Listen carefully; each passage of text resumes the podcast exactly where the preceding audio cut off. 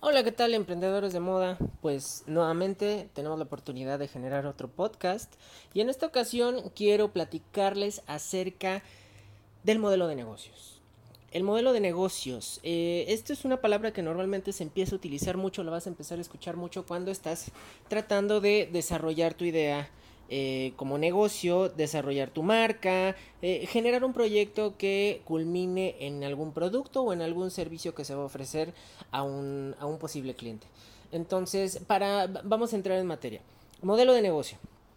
¿Qué es el modelo de negocio? Bueno, es eh, el modelo de negocio va a describir de manera racional cómo una organización crea, entrega y captura valor en contextos sociales y culturales. Aquí el punto eh, más importante que tenemos que considerar es eh, el valor. ¿Qué es lo que estamos eh, entregando? Repito, todo mundo puede hacer una playera blanca, pero solamente Banana Republic puede hacer una playera Banana Republic. Solamente Gap puede hacer una playera Gap.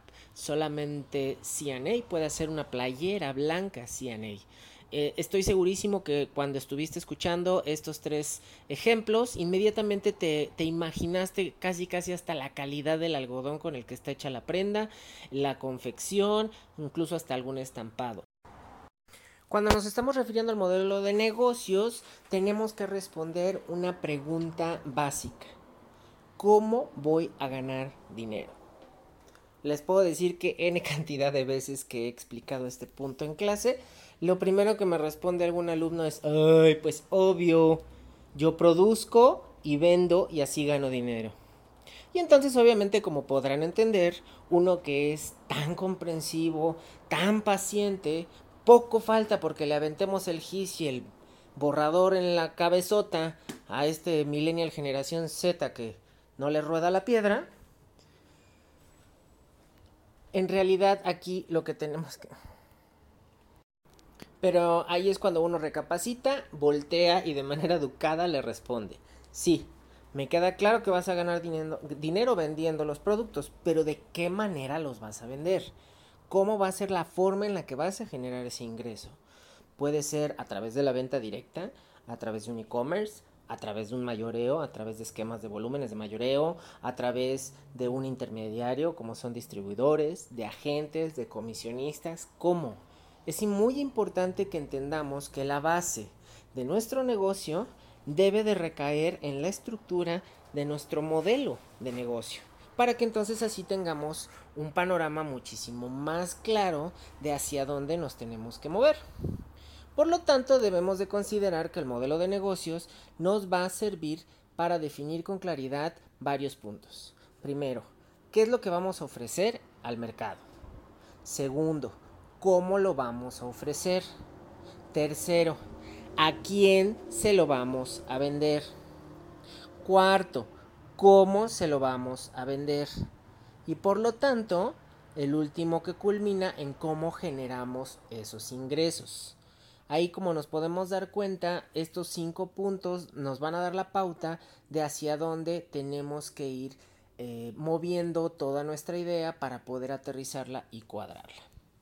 Una herramienta que ya les he repetido en varias ocasiones en, en podcast anteriores es eh, el modelo Canvas. El modelo Canvas es una herramienta bastante dinámica y bastante didáctica para poder dar como los primeros pasos en la estructuración del modelo de negocio. Se los explico rapidísimo. La teoría de este modelo Canvas de manera visual divide al modelo de negocio en varios sectores son nueve sectores en total. Cada sector, cada parte de este modelo Canvas nos permite entender de una manera general, pero ya habiendo profundizado, qué va a pasar en cada oportunidad, en cada ocasión. Vamos eh, hablando un poquito acerca de cada una de las partes de, de este modelo Canvas. Lo primero que podríamos considerar sería el segmento de clientes. ¿A quién vamos dirigidos? cómo es nuestro cliente, podemos empezar con lo típico, desde los rangos de edad, el nivel socioeconómico, podemos ir profundizando un poco más para identificar si a lo mejor es un grupo o un nicho más digital o es un nicho muchísimo menos conectado, podemos identificar hasta hábitos de consumo para entender mejor a quién realmente vamos dirigidos, a lo mejor del mercado generalizado que estamos considerando, pudiéramos enfocarnos a un nicho muy particular, lo cual obviamente nos permitiría la especialización y por lo tanto una preferencia muchísimo más efectiva por parte del mercado. Si se fijan, al momento de empezar a analizar esto, a mí me encanta cuando me, me, enseñan tutoriales o cosas por el estilo para generar modelos Canvas y lo primero que vienen en esos tutoriales que te dicen es que en 5 minutos vas a poder plasmar toda tu idea. Sí, me queda claro que en 5 minutos podemos plasmarla una vez que ya tengamos toda la información.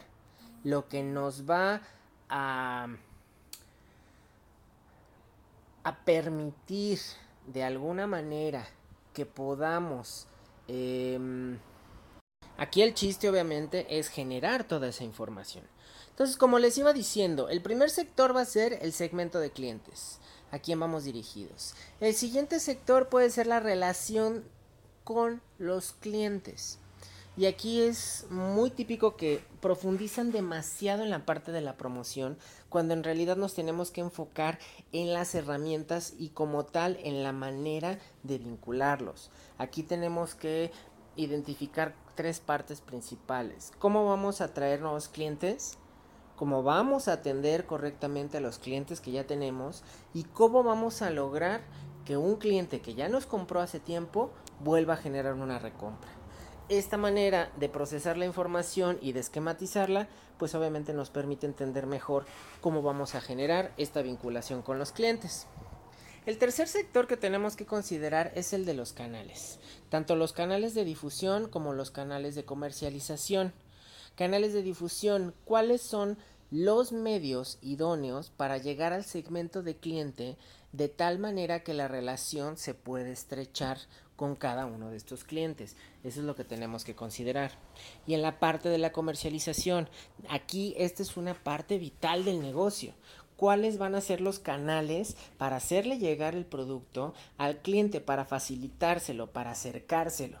va a ser a través de un e-commerce, va a ser a través de boutiques en las que se coloque, va a ser a través de tiendas propias. Hay muchas variantes. Aquí es importante que, que investiguen más acerca de los canales de comercialización que pueden estar disponibles para una marca de moda y de esa manera poder identificar para ustedes, de acuerdo a sus recursos, sus alcances y sobre todo el formato de su producto, qué sería lo más conveniente para poder acercar el producto a sus clientes. Recuerden que esta es una de las partes vitales del negocio de moda. Los, emprendedores en lo que más fallan es en esta parte, acercar el producto al cliente. El cliente no tiene la obligación de andar detrás del producto. Es el producto el que se tiene que acercar al cliente. Por lo tanto, necesitamos cuidar de una manera muy, muy impecable este punto. El siguiente sector que tenemos que considerar es la propuesta de valor. ¿Qué le vamos a ofrecer al cliente? Tenemos que responder en, en, algún podcast anterior, ya había hablado más a profundidad de esto, tenemos que responder una pregunta muy básica. ¿Por qué te van a comprar a ti y no a tu competencia? ¿Qué es lo que tú ofreces? Y acuérdense, si tienen solamente diseño y calidad, no tienen nada de propuesta de valor. La propuesta de valor debe de ser algo tangible en que no incurra ni en la parte de diseño, ni en la parte de calidad, ni en la parte de atención al cliente. Necesitamos dejar bien claro qué es esa parte tangible que sí estamos ofreciendo. ¿Va? Ya llevamos entonces cuatro sectores. Ahora vamos con el quinto. El quinto sector debe de ser las actividades clave. ¿A qué se refiere este sector? qué cosas uno tiene que hacer para que el negocio exista. Así como comprar materiales, cómo eh, conseguir proveedores, cómo mandar producir, distribuir el producto, comercializarlo, cobrar, etc. Aquí hay que identificar cuáles son esas actividades claves básicas. El siguiente sector va muy de la mano del anterior porque se refiere a los recursos clave. A diferencia del anterior que hablaba acerca de lo que tenemos que hacer para que el negocio funcione, aquí nos tenemos que enfocar en qué es lo que necesitamos tener o qué es lo que ya tenemos que nos da esa ventaja competitiva. Aquellos recursos que tenemos, como cuáles. No solamente estamos hablando de dinero, podremos estar hablando acerca de relaciones, de contactos, de conocimientos, de un know-how que nos permita poder desarrollar el producto de una manera más eficiente o más rápida que la competencia. Si se fijan, casi siempre todos tenemos algún recurso del cual podemos disponer. El chiste nada más es identificarlo correctamente. Entonces, aquí estamos hablando acerca de los recursos clave.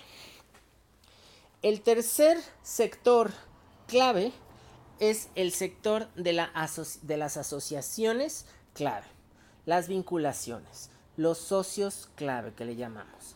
¿Quiénes son esas entidades, esas personas, esas instituciones, ese, esa persona, ese representante que va a ser importante para que nosotros podamos desarrollar el negocio?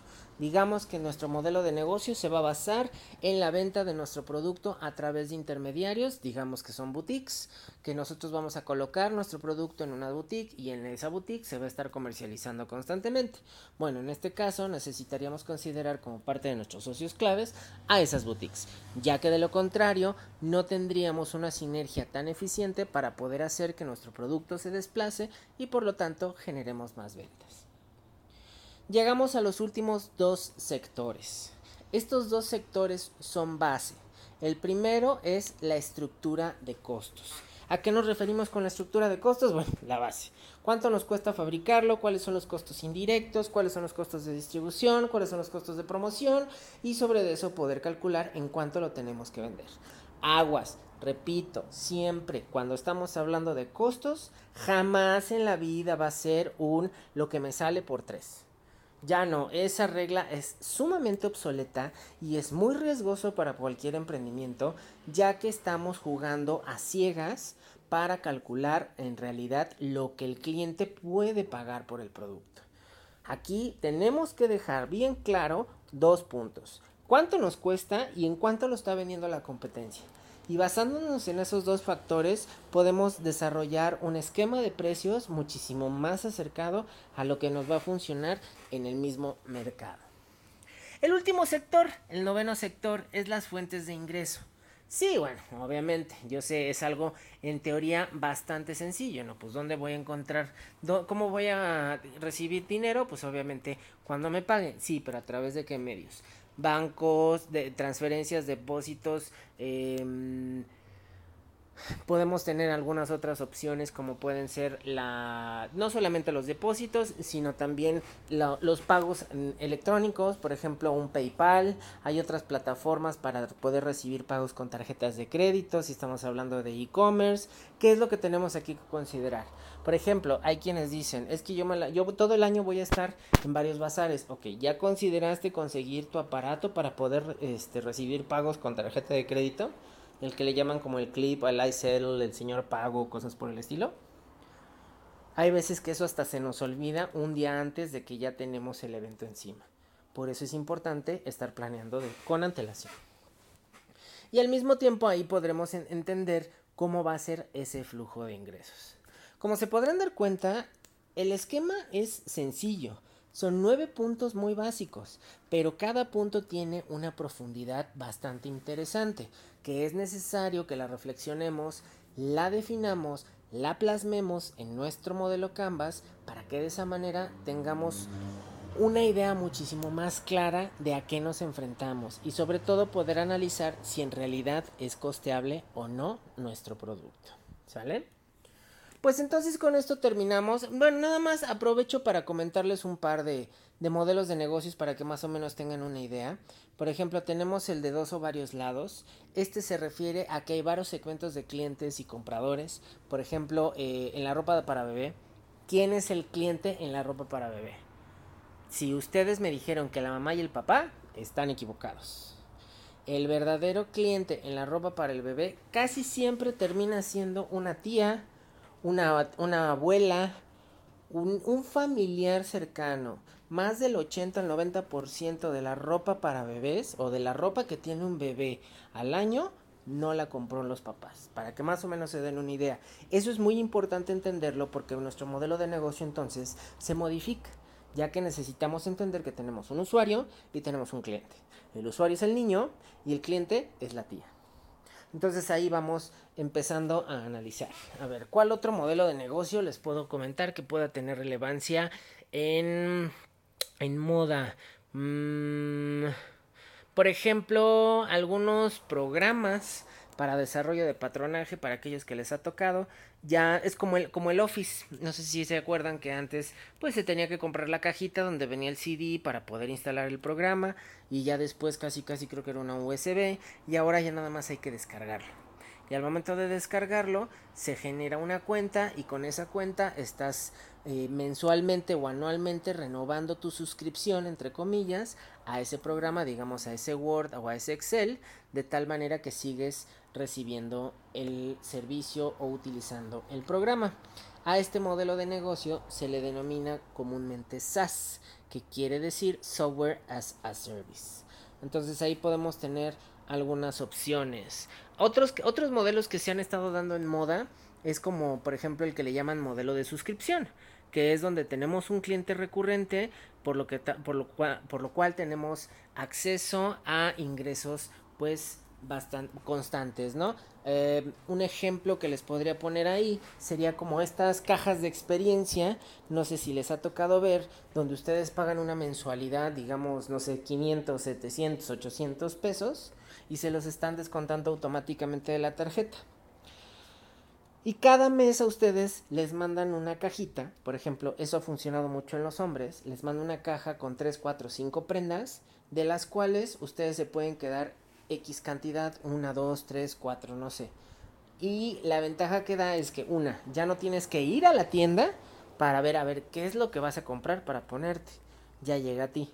Y el segundo factor, ya te da recomendaciones. Por ejemplo, en el caso del mercado del caballero que no está muy acostumbrado a combinar o no tiene la educación en el tema de la combinación de las prendas, los accesorios, etcétera, muchos prefieren que les recomienden directamente casi casi cómo combinarlo la camisa con el pantalón, con los calcetines, con los zapatos. Entonces, si se pueden dar cuenta, este es otro modelo de cómo hacer llegar tu producto al cliente. El chiste nada más es ir entendiendo de qué manera o a qué va a reaccionar más eh, efectivamente nuestro cliente. Bueno, entonces creo que con eso terminamos. Se pueden dar una idea general. Eh, pueden investigar un poco más en internet. En proyectomoda.com, que es la revista digital que yo coordino, ahí pueden encontrar mucha información relevante acerca de estos temas del desarrollo de negocio.